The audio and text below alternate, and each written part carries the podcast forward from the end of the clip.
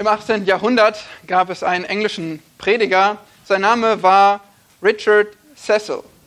Und er lehrte seine Tochter eine sehr wichtige Lektion, als sie noch klein war. Diese Tochter, die spielte eines Tages mit ein paar Perlen.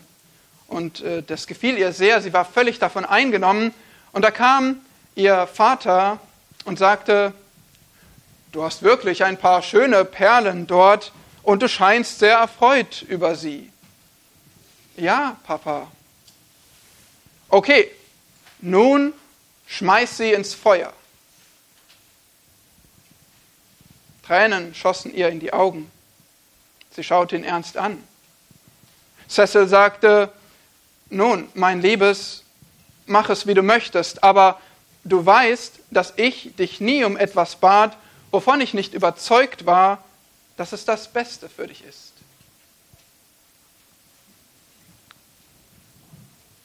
Sie schaute ihn weiter an, nahm alle Kraft zusammen und warf die Perlen ins Feuer. Cecil sagte, okay, da lass sie nun. Du wirst wieder von ihnen hören, aber sprich nun nicht mehr davon. Ein paar Tage später kaufte er eine Box voll großer, größerer Perlen und ähnlicher Spielzeuge dann kam er zu ihr und gab ihr diese als Geschenk. Und nun hatte sie Freudentränen in den Augen. Cecil sagte, diese sind für dich, mein Kind, weil du mir vertraut hast. Als ich dir sagte, dass es besser für dich wäre, diese zwei, drei kümmerlichen Perlen ins Feuer zu schmeißen. Das brachte dir dieses Geschenk. Aber nun, mein Liebes, erinnere dich, solange du lebst, was Glaube ist. Ich tat dies, um dir die Bedeutung von Glauben zu lehren. Du hast deine Perlen weggeworfen, als ich dich bat, weil du mir vertrautest, dass ich dir nie etwas rate als dir zum Guten. Vertraue ebenso Gott. Glaube alles, was er in seinem Wort sagt. Ob du es verstehst oder nicht, vertraue ihm, dass er dein Gutes beabsichtigt.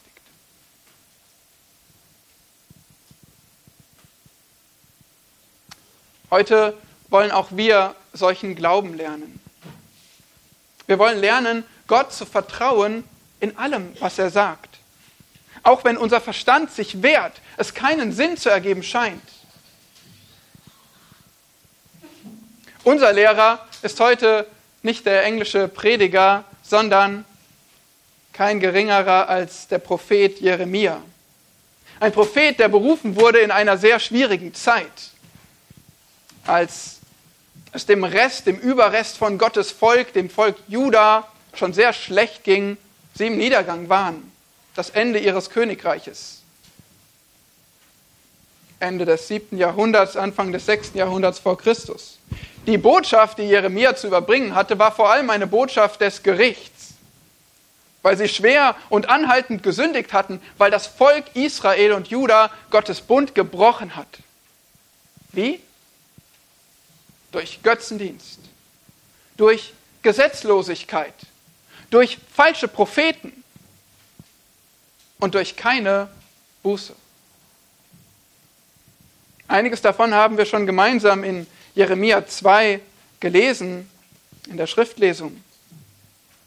Wir können uns vorstellen, warum Gott zornig ist über dieses Volk, warum er sie strafen wird durch die Babylonier und sie wegführen wird ins Exil. Jeremia muss diese Botschaft überbringen. Das ist kein leichter Job. Es bringt ihm viel Verfolgung ein. Von keinem Propheten lernen wir so viel, lesen wir so viel über seinen Dienst, das, was er erlebt hat, womit er gerungen hat, wie von Jeremia. Überhaupt. Manche wissen es nicht, aber das Buch Jeremia ist das längste in der Bibel. Lest doch mal Jeremia. Heute sind wir im Kapitel 17 von Jeremia. Er hat schon viel bis dahin über Gottes Gericht gesprochen, hat die Sünde im Volk angeprangert, hat wiederholt Gericht angekündigt, aber auch eindringlich zur Buße gerufen. Und nun in Jeremia 17, Verse 5 bis 8, wählt er oder wählt vielmehr Gott Poesie, um zum Volk zu sprechen. Wunderschöne Poesie, um ihnen deutlich zu machen, was die Konsequenzen ihrer Entscheidung sind, wem sie vertrauen, Gott oder Menschen. Lasst uns den Predigtext gemeinsam lesen aus Jeremia 17, Verse 5 bis 8. So spricht Yahweh. Verflucht ist der Mann, der auf Menschen vertraut und Fleisch zu seinem Arm macht und dessen Herz von Yahweh weicht. Er wird sein wie ein kahler Strauch in der Einöde. Er wird nichts Gutes kommen sehen, sondern muss in dürren Wüstenstrichen hausen, in einem salzigen Land, wo niemand wohnt. Gesegnet ist der Mann, der auf Jahwe vertraut und dessen Zuversicht Jahwe geworden ist. Denn er wird sein wie ein Baum, der am Wasser gepflanzt ist und seine Wurzeln am Bach ausstreckt, der die Hitze nicht fürchtet, wenn sie kommt, sondern seine Blätter bleiben grün. Auch in einem dürren Jahr braucht er sich nicht zu sorgen und er hört nicht auf, Frucht zu bringen.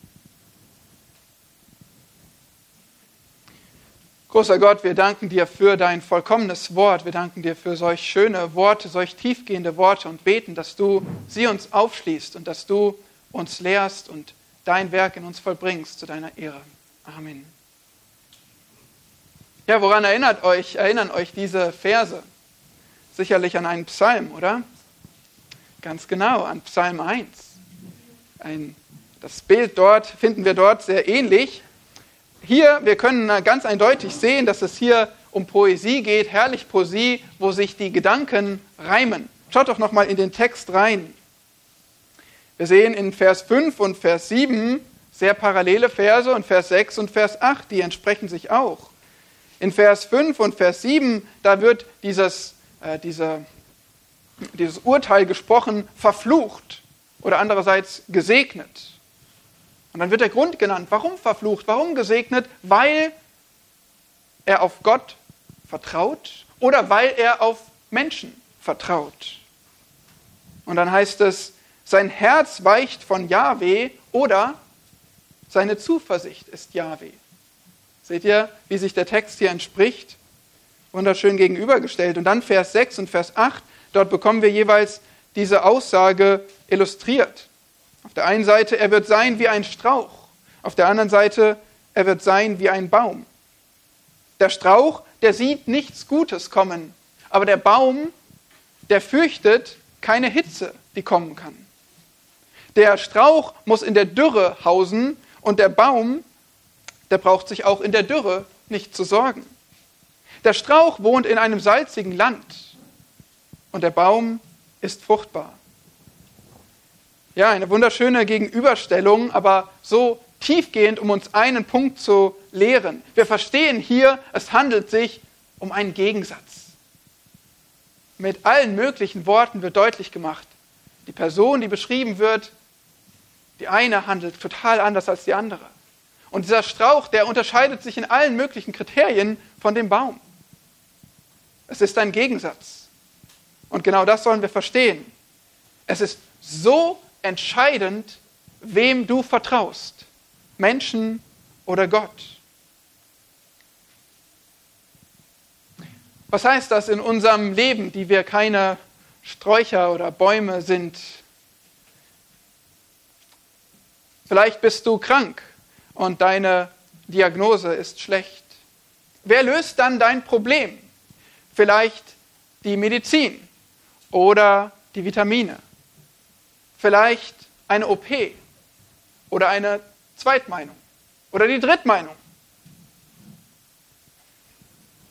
Vielleicht helfen auch ein paar Internettricks. Gott oder Menschenvertrauen? Das ist hier die Frage. Vielleicht geht dein Kind krumme Wege und du fragst dich, wer löst mir dieses Problem? der Pastor, die Gemeinde, vielleicht eine christliche Freizeit oder doch etwas Manipulation? Gott oder Menschenvertrauen? Vielleicht bedrückt dich die Pandemie. Immerhin schon zwei Jahre geht uns das so. Wie geht es weiter mit meinem Job, mit meinem Geld? Wie geht es weiter mit dem normalen Leben? Wer löst dieses Problem? Die Politiker? Die Impfstoffhersteller? Dass endlich mal jeder sich an die Regeln hält? Oder vielleicht fragst du eher, wer hilft mir gegen die Impfpflicht? Vielleicht die Opposition? Oder genug Demonstrationen? Oder Gerichte? Vielleicht könnte ich auch etwas fälschen? Gott oder Menschen vertrauen? Das ist die Frage. Überhaupt, wenn wir die Entwicklung in unserer Gesellschaft anschauen, wie die Werte verfallen und wie immer mehr Druck und Gewalt aufkommt, Verfolgung vor der Tür steht, wer löst mir dieses Problem? Vielleicht der Menschenverstand, der sich doch irgendwann durchsetzen wird? Oder Petitionen? Das Grundgesetz, darauf kann, mich, kann ich mich doch berufen. Gott oder Menschenvertrauen? Das sind quälende Fragen. Die eine oder andere davon, die besorgen dich vielleicht wirklich. Oder du hast noch eine ganz andere. Und da hilft uns Jeremia 17. Dieser Text ist wertvoll für uns, weil hier sehen wir zwei entgegengesetzte, Entscheid äh, zwei entgegengesetzte Ergebnisse deiner Entscheidung, wem du vertraust. Zwei entgegengesetzte Ergebnisse deiner Entscheidung, wem du vertraust. Und zwar entweder Flucht oder Frucht. Ganz einfach. Flucht, Vers 5 und 6 oder Frucht, Verse 7 und 8.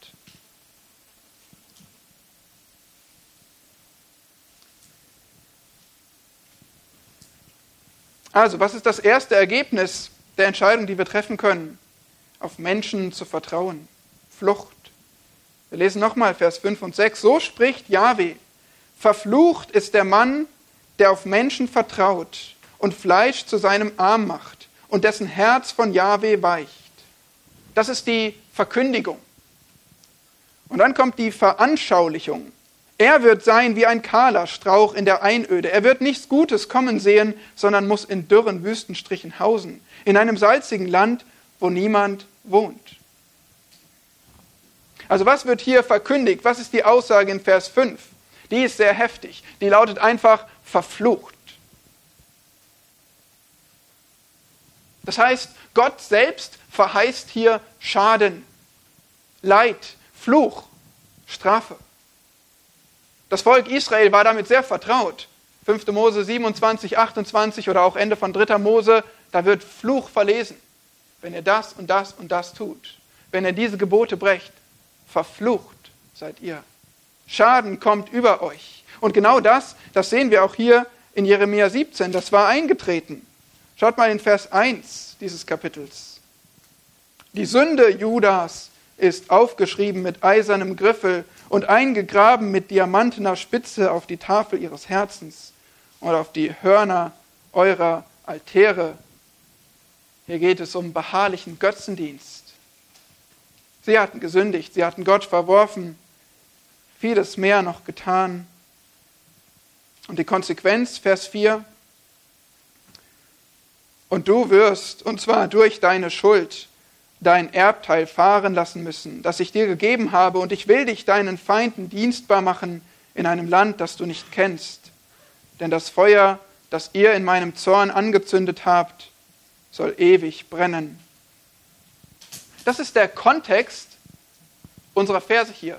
Jetzt verstehen wir, verflucht. Oh ja, es geht um ein Volk, was Gott verworfen hat, um ein Volk, was sich schon mittendrin in seinem Zorngericht befand und dessen Zorn ewig brennen würde, was sein Land verlieren würde, verflucht.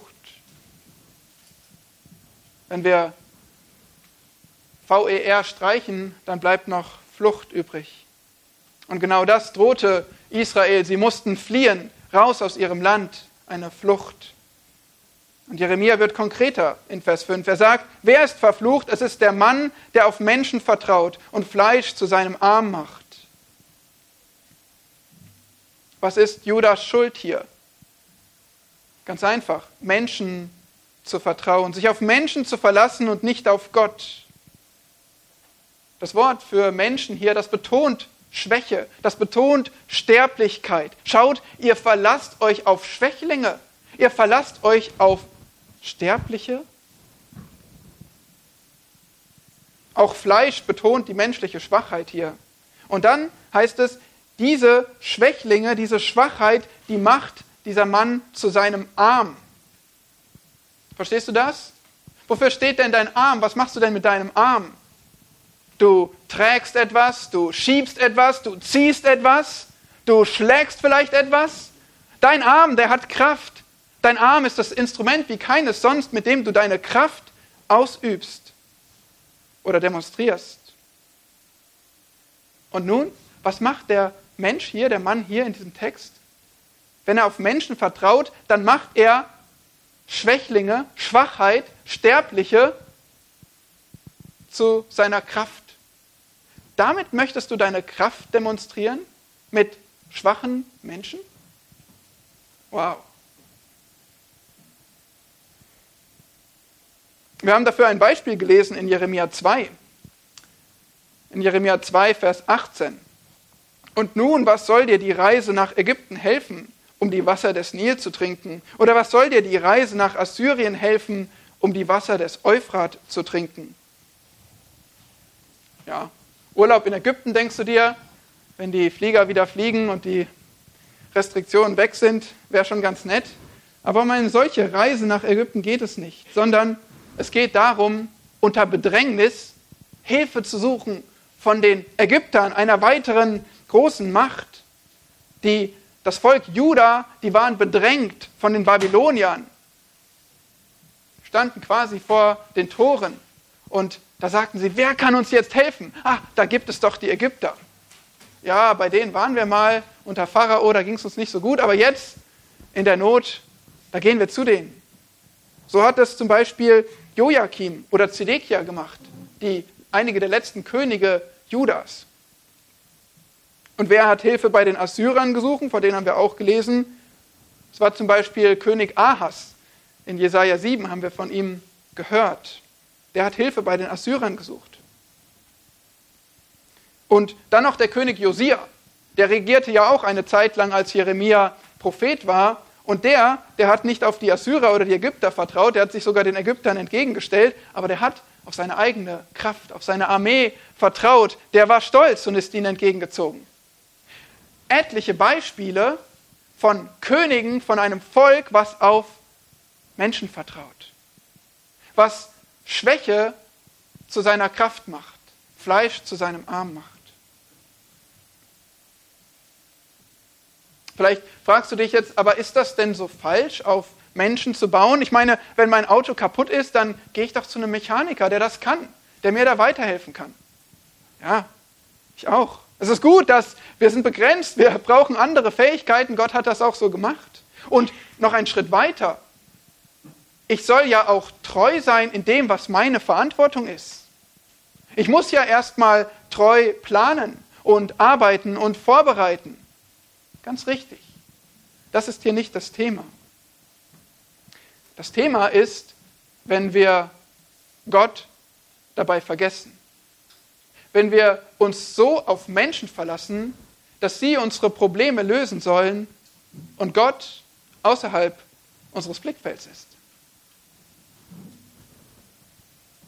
Wenn wir ohne Gebet vorgehen, wenn wir ohne Bewusstsein vorgehen, dass wir von Gott abhängig sind in jedem unserer Nöte.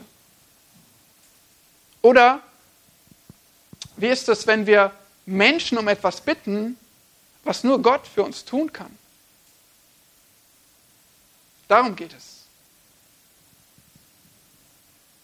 Und genau das macht auch Jeremia deutlich, wenn er hier weiter anprangert, dessen Herz von Jahwe weicht, am Ende von Vers 5. Gott wird verlassen. Dieser letzte Satzteil, der wird sehr betont im Hebräischen. dessen Herz von Yahweh weicht. Hier liegt das Problem. Was ist das Herz? Schaut mal in, in Vers 9, da steht ein Vers, den ihr gut kennt. Überaus trügerisch ist das Herz und bösartig. Wer kann es ergründen?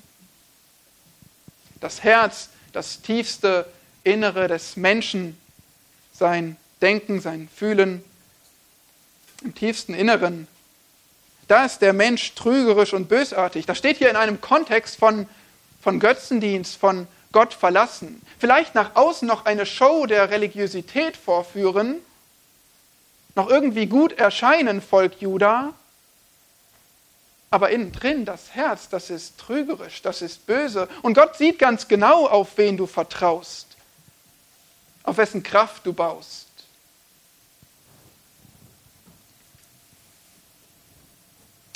Immer wieder müssen wir feststellen, dass es möglich ist, Menschen zu täuschen, dass es möglich ist, durch äußerliche Taten irgendetwas vorzugeben. Aber es ist gefährlich, wenn Gott unser trügerisches Herz sieht. Schau mal Vers 10 an, Jeremia 17. Da heißt, da sagt er weiter, ich, Jahweh, erforsche das Herz und prüfe die Nieren um jedem Einzelnen zu vergelten, entsprechend seinen Wegen, entsprechend der Frucht seiner Taten. An dieser Stelle müssen wir kurz innehalten und mal die Frage stellen, weil, weil hiermit alles steht und fällt. Was ist eigentlich dein Gottesbild? Welche Vorstellung hast du von Gott? Glaubst du, dass Gott allmächtig und souverän ist? Glaubst du, dass er gütig ist, großzügig, dass er segnet die, die ihm vertrauen? Glaubst du, dass er heilig ist und keine Sünde duldet? Ist das dein Gottesbild? Dann lass mich dich fragen, was ist eigentlich dein Menschenbild, dein Bild vom Menschen? Siehst du ihn als ein begrenztes Geschöpf? Glaubst du, wie die Bibel es sagt, dass alle Menschen gesündigt haben und Gottes Herrlichkeit verfehlen? Glaubst du, dass kein Mensch sich selbst retten kann und kein Mensch irgendjemand anderen retten kann? So wie auch Jeremia schreibt in Kapitel 13, kann wohl ein Moor seine Haut verwandeln oder ein Leopard seine Flecken? Dann könnt ihr auch Gutes tun, die ihr gewohnt seid, Böses zu tun. Oh nein, das ist ein Ding der Unmöglichkeit. Kein Mensch kann sich retten, sich verändern, sich gut machen, der er doch böse ist. Nun, warum ich das frage, wenn das dein Gottesbild ist und das dein Menschenbild ist, wie die Bibel es lehrt, dann verstehst doch du, dass du schuldig geworden bist vor einem heiligen Gott. Dann verstehst du, dass dieser heilige und souveräne Gott dich als einen Sünder vor sich sieht, den er bestrafen muss, weil er gerecht ist. Und dann verstehst du auch, dass hier kein Mensch dir raushelfen kann. Keine Religion, kein Vertreter, kein, keine eigene Anstrengung.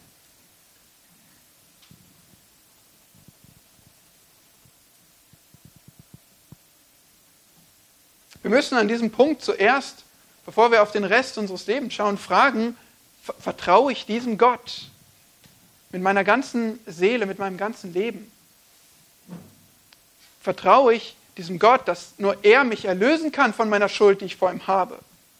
Durch das Blut Jesu Christi ist das mein Vertrauen, meine Hoffnung?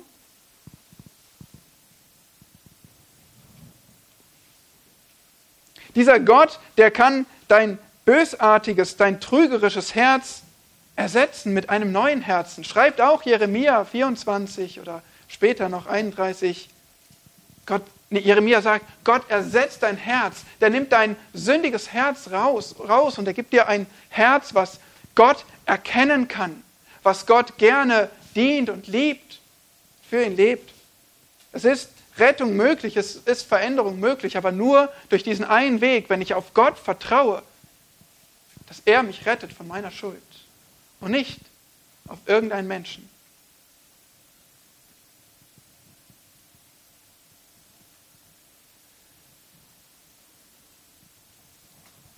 Nun, wir haben gesehen, dass, ähm, dass Menschen, die auf Menschen vertrauen, verflucht sind. Aber wir sollen es noch besser verstehen und deswegen gibt uns Jeremia hier eine Veranschaulichung, damit wir die Tiefe, die Wichtigkeit des gerade Gesagten wirklich greifen können. Vers 6. Er wird sein, genau dieser Mensch, der auf Menschen vertraut, von Jahwe weicht, er wird sein wie das ist ein Vergleich, ein Bild. Ja, jetzt kommt ein Bild. Er wird sein wie ein Strauch. Ein kahler Strauch. Das ist ein, ein interessantes Wort, könnte für eine Wacholderart oder eine Tamariske stehen oder irgendeinen ähnlichen kleinen Strauch, der selbst in einer öden Wüste, selbst in einer trockenen Umgebung wachsen kann. Aber es ist ein kleiner Strauch. Es ist ein, ein Strauch mit flachen Wurzeln, der keine Früchte trägt. Über diesen Strauch werden drei Aussagen gemacht. Erstens, er ist in der Einöde oder in der Wüste. Das, ja, wie sieht es in der Wüste aus? Das könnt ihr euch vorstellen. Das impliziert sengende Hitze, kein oder wenig Wasser. Ein lebloser Ort, das ist die Wüste. Da habe ich euch mal ein Bild mitgebracht aus dem südlichen Israel, der Arava. Dort ist mir so ein Strauch begegnet und ich musste an Jeremia 17 denken. So ein Strauch in wüstem, dürren Land. Du siehst nichts drumherum, kein Leben. Und dann siehst du da so einen trockenen Strauch, von dem du kein Blatt oder keine Frucht erwartest. Dieser Strauch, der wird nichts Gutes kommen sehen. Er erlebt nichts Gutes. In der Wüste gibt es wenig Regen, wenig Wasser. Das wäre doch für einen Strauch gut, dass er irgendeine Versorgung kriegt. Sonne hat er da genug, aber was ist mit dem Wasser? Der, der Strauch, der wird nichts Gutes sehen, der hat keine Hoffnung auf Besserung. Der steht da, verkümmert.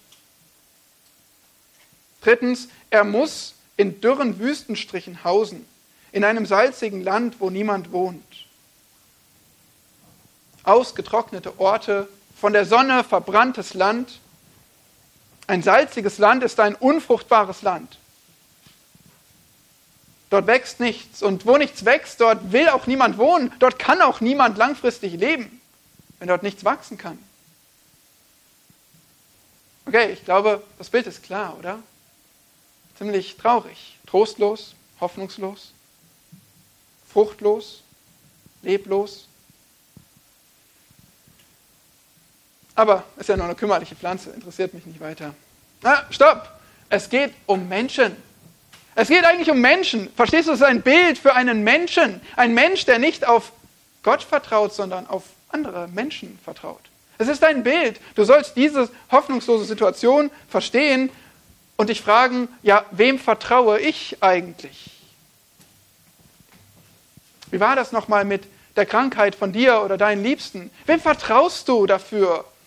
Wie ist das mit deinem Kind, was rebelliert? Wem vertraust du? Wie ist das mit den Sorgen über Corona und die Umstände? Wie ist das mit der Impfpflicht? Wie ist das mit dem Verfall der Gesellschaft? Oder wie wäre es mit deinem schwierigen Gespräch morgen? Wie wäre es mit dem Chaos am Arbeitsplatz? Wie wäre es mit dem Druck den du durch deinen Chef erfährst oder durch Lehrer, durch Mitschüler.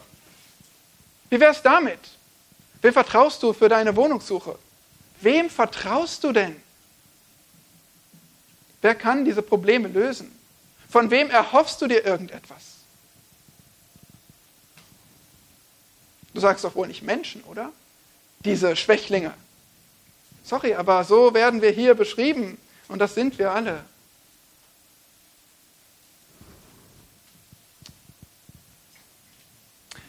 Ich gebe zu, es ist, es ist vielleicht nicht ganz leicht zu beurteilen, ja, wem vertraue ich eigentlich? Ich, ich bete schon zu Gott, ich, ja, ich denke schon, dass ich Gott vertraue.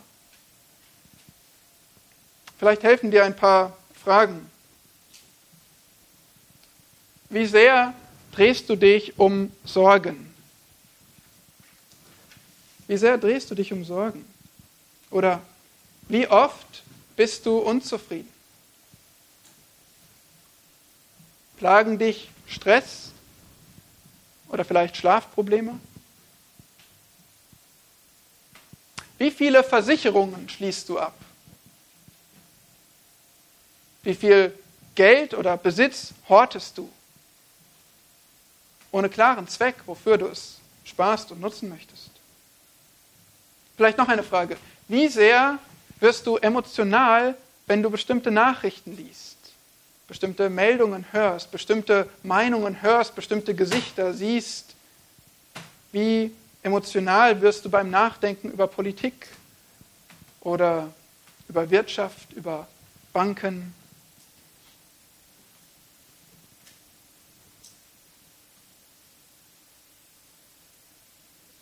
Gibt es jemanden, der deine Sorgen abnimmt?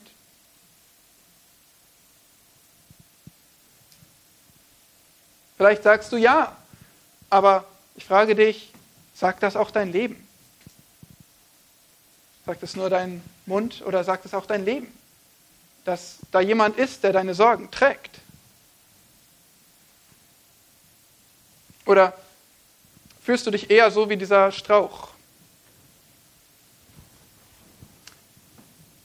Ist das dein Leben, dass du fruchtlos bist? Du fühlst dich fruchtlos, du fühlst dich einsam, Du sagst, ich, ich sehe nichts Gutes kommen.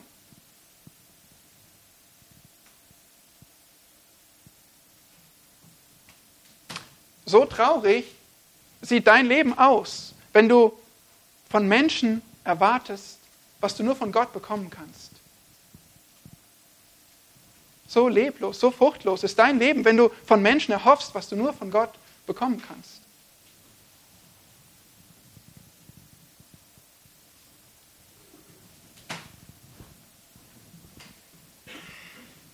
Gott sei Dank gibt es eine zweite Option. Es gibt zwei entgegengesetzte Ergebnisse deiner Entscheidung, wem du vertraust. Die erste Entscheidung führt zur Flucht, aber die zweite Entscheidung führt zur Frucht. Das ist der bessere Weg. Vers 7, gesegnet ist der Mann, der auf Jahwe vertraut und dessen Zuversicht Jahwe geworden ist. Denn er wird sein wie ein Baum, der am Wasser gepflanzt ist und seine Wurzeln am Bach ausstreckt, der die Hitze nicht fürchtet, wenn sie kommt, sondern seine Blätter bleiben grün. Auch in einem dürren Jahr braucht er sich nicht zu sorgen und er hört nicht auf, Frucht zu bringen. Wieder sehen wir in Vers 7 die Verkündigung und in Vers 8 die Veranschaulichung. Doch hier ist die Aussage vollkommen anders. Vers 7, gesegnet spricht von Gutem, von Gottes Gunst, Wohlergehen, Erfolg. Es ist wieder ein Konzept, was die Israeliten so gut kannten. Fluch und Segen. Segen war die Konsequenz von Gehorsam. Wenn sie in Gottes Geboten leben würden, dann verheißt Gott ihnen Gutes, Wohlstand, Erfolg, Segen. Und was ist, was ist der Weg dahin? Weil das will ich ja haben, Gottes Segen. Wie komme ich denn dahin? Es ist wieder ein Weg des Vertrauens. Nur diesmal nicht ein Weg des Vertrauens auf Menschen, sondern auf Gott. Das heißt, sich nicht mehr auf den schwachen, sterblichen Arm zu stützen, sondern auf Gottes Autorität, seine Macht, auf Gottes Weisheit und seine Liebe. Und dazu sagte jemand so wunderbar, Zitat, Gott in seiner Liebe will immer, was am besten für uns ist. In seiner Weisheit weiß er immer, was am besten ist. Und in seiner Souveränität hat er die Macht, es umzusetzen. Zitat Ende. Ist das dein Gottesbild? Weil daran hängt alles. Ist dein Gott mächtig? weise und voller Liebe, dann lohnt es sich auf ihn zu vertrauen. Dessen Zuversicht Yahweh geworden ist. So sagt es die Schlachter oder die Menge oder die Luther. Hier gefällt mir die Elberfelder besser, weil sie sagt, dessen Vertrauen Jahwe ist. Es ist nämlich das gleiche Wort im Hebräischen. Es heißt also, der auf Jahwe vertraut und dessen Vertrauen Jahwe geworden ist. Ein Chiasmus nennt man diese poetische Figur, der auf Jahwe vertraut und dessen Vertrauen Jahwe geworden ist. Ja, aber Moment, das, das ist doch das Gleiche. Ach ja, richtig. Weißt du, es wird betont. Es wird einfach nur gesagt, so ist der Mensch, der auf Gott vertraut. Punkt. Ganz einfach. Nein, es ist nicht kompliziert. Du hast es verstanden. Gesegnet ist der Mann oder der Mensch, der auf Jahwe vertraut.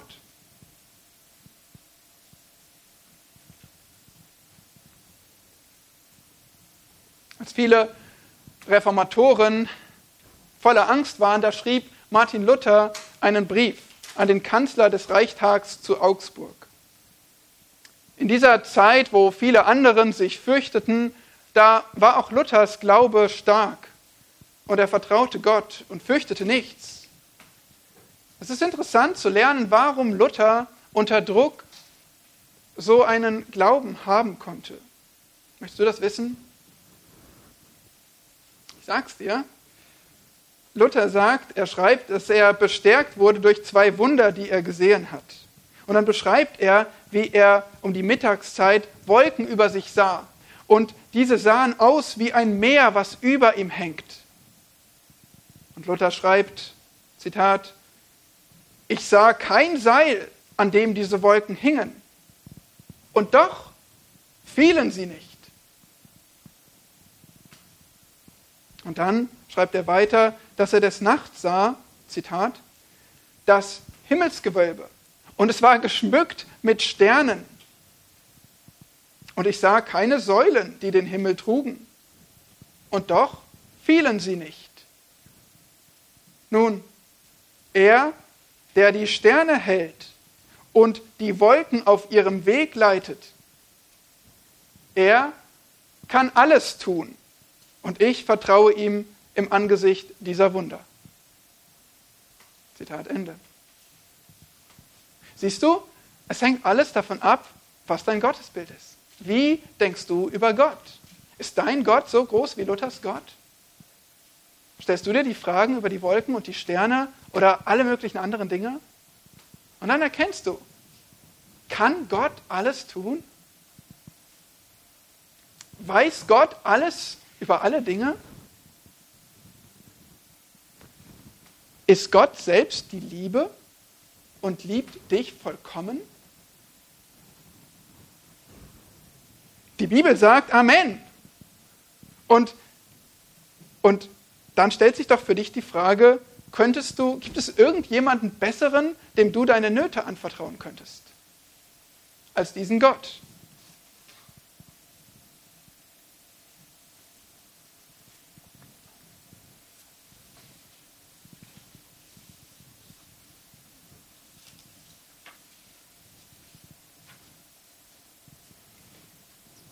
Auf, auf die Verkündigung in Vers 7 folgt nun wieder eine Veranschaulichung. Ja, es gibt wieder ein Bild. Was heißt es denn eigentlich, gesegnet zu sein? Vers 8. Denn er wird sein wie, Vergleich, ein Baum. Also ein ähnliches Bild wie der Strauch eigentlich. Jetzt kommen wir zu einem Baum. Und über diesen Baum werden wieder drei Dinge gesagt. Erstens, der am Wasser gepflanzt ist und seine Wurzeln am Bach ausstreckt. Das Wort für gepflanzt hier ist nicht das normale Wort für pflanzen, sondern es sagt aus verpflanzen. Der Gedanke ist hier also, da gibt es Wasser und dieser Baum, der wird verpflanzt, sodass er am Wasser steht und dort genug Versorgung erhält. Das bedeutet, dieser Baum ist nicht mehr abhängig von was? Vom Regen. Der Regen ist in Israel keine verlässliche Sache. Das haben wir gerade bei dem Strauch gesehen. Aber dieser Baum, der steht am Wasser. Und was macht er am Wasser? Der streckt seine Wurzeln aus, damit er Wasser aufnehmen kann. So machen das Bäume. Sehr klug. Und so ist dieser Baum versorgt. Das sieht man gerade nicht so gut, aber ihr könnt zumindest euch vorstellen, hier ist ein Baum, der ist sehr, sehr grün. Und hier, da fließt sogar der Jordan im Norden von Israel. Dieser Baum, der steht am Wasser. Der ist grün.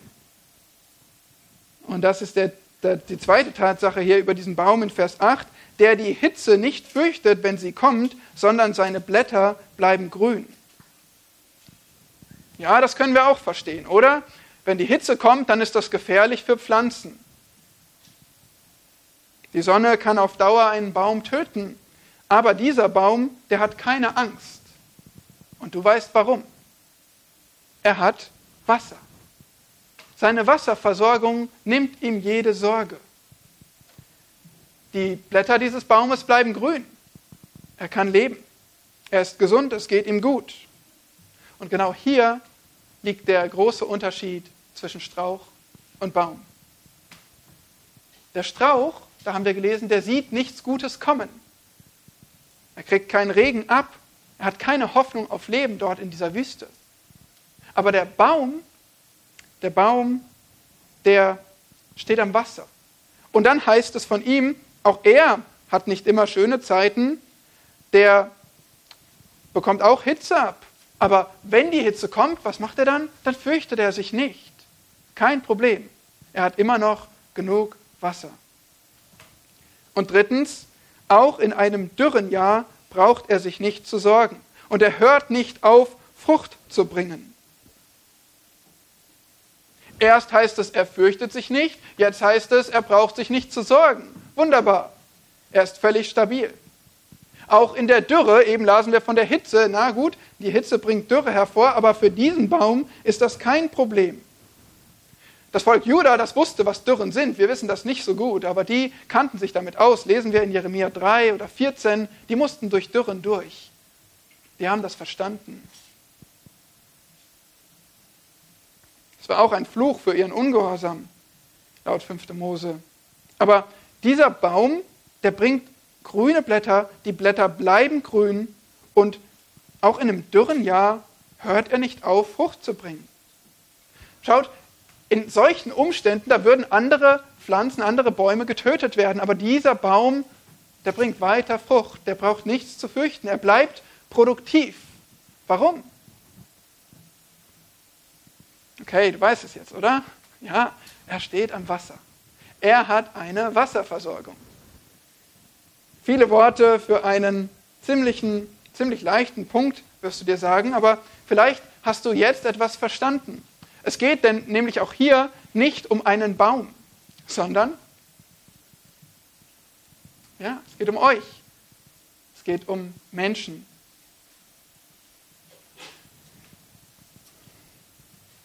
Welcher Mensch ist so gesegnet, weil das ist ja hier das Thema, gesegnet ist der Mensch. Welcher Mensch ist so gesegnet, dass er auch in schwierigen Zeiten, wie in Hitze oder Dürre, bildlich gesprochen, dass er auch da gesegnet bleibt? Ich denke zum Beispiel an Jakobus 1, wo es von den Gläubigen heißt, da schreibt Jakobus an die, an die Gläubigen, die leiden, meine Brüder, achtet es für lauter Freude, wenn ihr in mancherlei Anfechtungen geratet. Was? Prüfung als Freude, als Segen? Ja, da ihr ja wisst, dass die Bewährung eures Glaubens standhaftes Ausharren bewirkt. Ja, wir können Prüfungen, wir können Dürrezeiten, wir können Leid als Freude sehen. Spurgeon schreibt dazu, Zitat, Freudiger Sturm, der einen Menschen an einem solchen Felsen zerschmettert. O gesegneter Orkan, der die Seele zu Gott und Gott allein treibt. Wenn ein Mensch sich nirgendwo anders hinwenden kann, flieht er in die Arme seines Vaters und wird selig darin festgehalten. Er darf dafür dankbar sein, denn dann lernt er mehr von seinem Herrn als zu jeder anderen Zeit. Zitat Ende. Und auch das, denke ich, habt ihr schon das ein oder andere Mal erlebt. Oh, wie segensreich ist die Prüfung. Oh, wie herrlich dieser Orkan, schreibt er. Wie gut die Zeit der Dürre und der Hitze, weil wir dann endlich begreifen, ich kann auf niemanden vertrauen als auf Gott allein. Hier kann mir keiner raushelfen als Gott. Es ist wahr.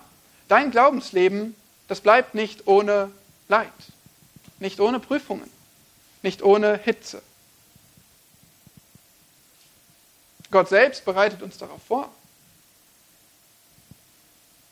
Aber er sichert uns auch zu in 1. Korinther 10, Gott ist treu. Er wird nicht zulassen, dass ihr über euer Vermögen versucht werdet, sondern er wird zugleich mit der Versuchung auch den Ausgang schaffen, sodass ihr sie ertragen könnt.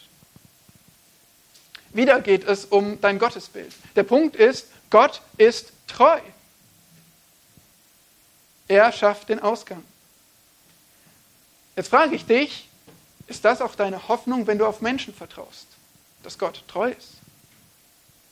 Wenn du von Menschen erwartest, was sie nicht bringen können, dann ermutigt dich das nicht. Weil du erwartest ja die Hilfe von Menschen. Du erwartest ja vielleicht den Ausgang zu schaffen von Menschen. Du erwartest ja die Lösung von einem Schwächling. Aber wenn wir auf Gott vertrauen, dann sagt die Schrift, dann stärkt er dich inmitten deiner Prüfung. Dann macht er dich sogar fruchtbar inmitten deines Leids. Was erhält diesen Baum? Es ist das Wasser. Wer ist für uns unser Wasser? Vielleicht hast du aufgepasst und in Jeremia 2 gesehen, Jeremia 2, Vers 13, dass da das Wasser beschrieben wird, die Quelle des lebendigen Wassers. Und hier in Kapitel 17, da greift Jeremia, falls du den Punkt verpasst hast, es nochmal auf, Vers 13, Jahwe, du Hoffnung Israels. Alle, die dich verlassen, müssen zu Schanden werden. Ja, die, welche von mir weichen, werden auf die Erde geschrieben werden, denn sie haben Jahwe verlassen, die Quelle des lebendigen Wassers. Hier ist die Antwort für die Fruchtbarkeit, die Stabilität des Baumes. Es ist das Wasser und die Stabilität, die Fruchtbarkeit des Christen ist die Quelle des lebendigen Wassers, ist Gott selbst. Und so mögen deine Probleme unendlich groß sein und die Fragen so viele, aber die Antwort ist doch so simpel.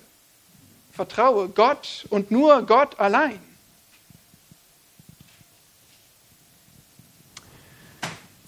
So lehrt uns Jeremia hier zwei entgegengesetzte Ergebnisse deiner einen Entscheidung, wem du vertraust. Entweder Flucht, wenn du auf Menschen vertraust, oder Frucht, wenn du auf Gott vertraust. Und du? Flucht oder Frucht? Sterbender Strauch oder fruchtbarer Baum? Sterbender Sünder oder fruchtbarer Christ?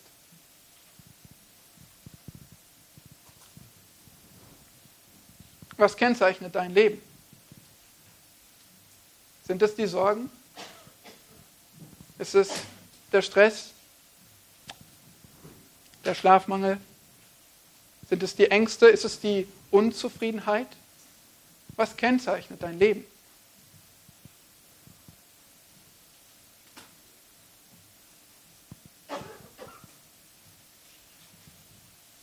All das kann uns so einnehmen. Wir können so beschäftigt sein mit Sorgen, mit Unzufriedensein, mit Stress. H.B. Charles sagt etwas Wunderbares, Zitat, Sorgen ist wie in einem Schaukelstuhl zu sitzen. Es gibt dir etwas zu tun, aber es bringt dich nirgendwo hin. Zitat Ende. Ist das dein Leben? Ein tägliches Schaukeln hin und her, aber du kommst nirgendwo hin. Du bist ständig beschäftigt, immer am Schaukeln. Wir, wir kennen das liebste Möbelstück des Teufels, oder? Die lange Bank. Aber ich glaube, dieses Möbelstück hier, das kommt ziemlich nah dran. Ich glaube, der Teufel, der mag auch den Schaukelstuhl ganz schön. Denn der Teufel, der freut sich, wenn wir nicht vorankommen. Wenn das Leben eines Christen fruchtlos bleibt.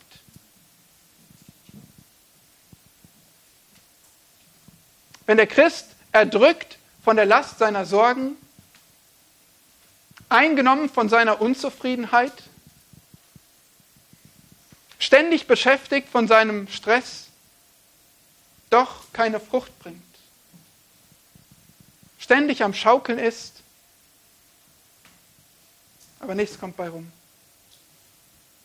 Und das, wenn doch Christus, der Weinstock, der durch uns Frucht bringen möchte, er muss bekümmert sein über so, solch ein Leben, oder? Oder der Geist, der Heilige Geist, der Frucht des Geistes hervorbringen will und das nicht kann in unserem Leben.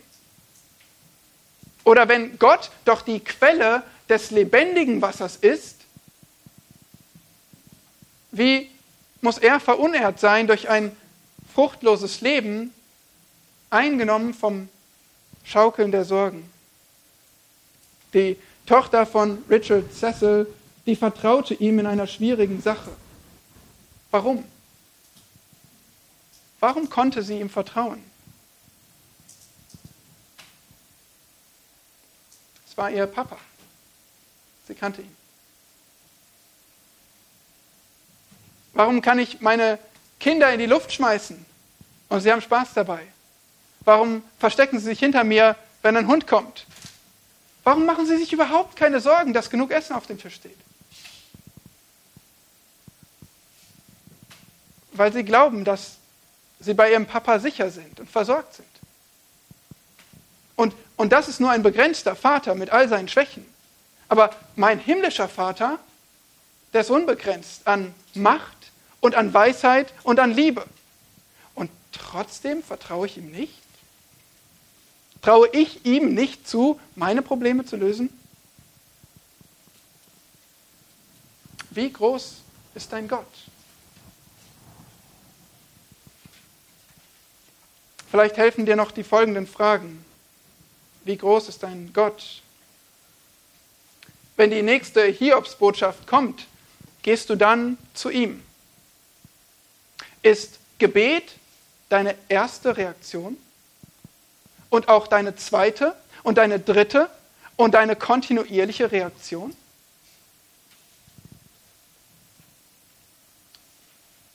Wirfst du beharrlich deine Sorgen auf Jesus, der gesagt hat, er möchte sie bitte für dich tragen?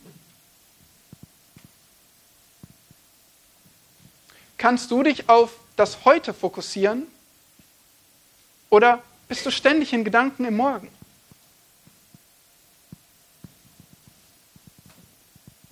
Wie sehr kennzeichnet dich Ruhe oder Frieden, Zufriedenheit und Dankbarkeit.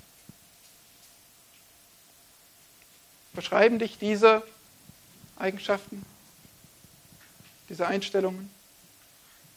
Und vielleicht letztens, wie oft denkst du über Gottes Wesen nach?